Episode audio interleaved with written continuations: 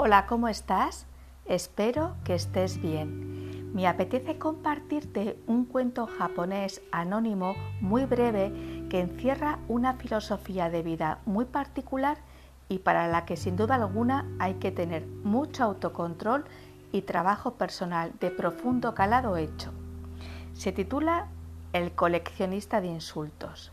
Dice así, cerca de Tokio vivía un gran samurái anciano que se dedicaba a enseñar budismo a los jóvenes. A pesar de su avanzada edad, se decía que era capaz de vencer a cualquier adversario.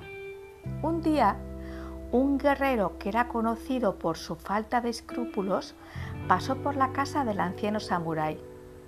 Era muy famoso por su técnica de provocación que le permitía contraatacar a mucha velocidad al adversario. Su inteligencia y rapidez de reflejos captaba los errores a mucha velocidad y jamás había perdido una batalla.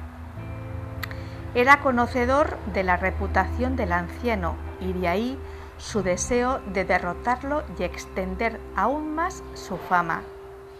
Los discípulos del maestro se opusieron pero el anciano aceptó el desafío.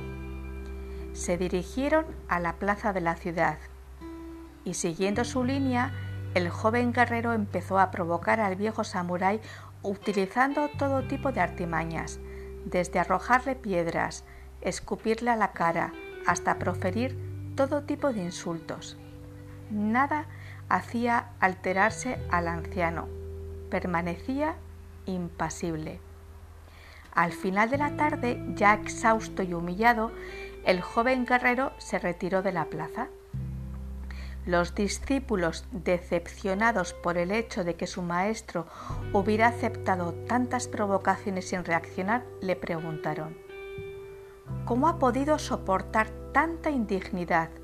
¿Por qué no usó su espada aunque pudiera perder la lucha en vez de mostrarse como un cobarde ante todos nosotros?